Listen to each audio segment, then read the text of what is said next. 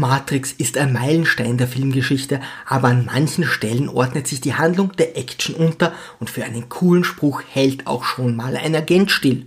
Neo und Trinity wollen nach einigen Annäherungsversuchen ihren Anführer Morpheus aus dem gefährlichen Wolkenkratzer der Agenten befreien.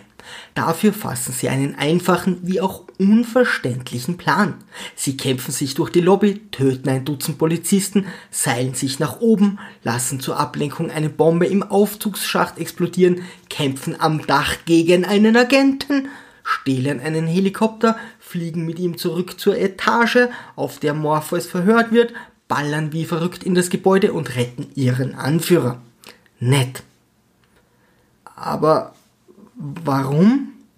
Warum laden sie sich nicht einfach einen Helikopter herunter, fliegen zur besagten Etage und ziehen nur den Rettungsversuch durch?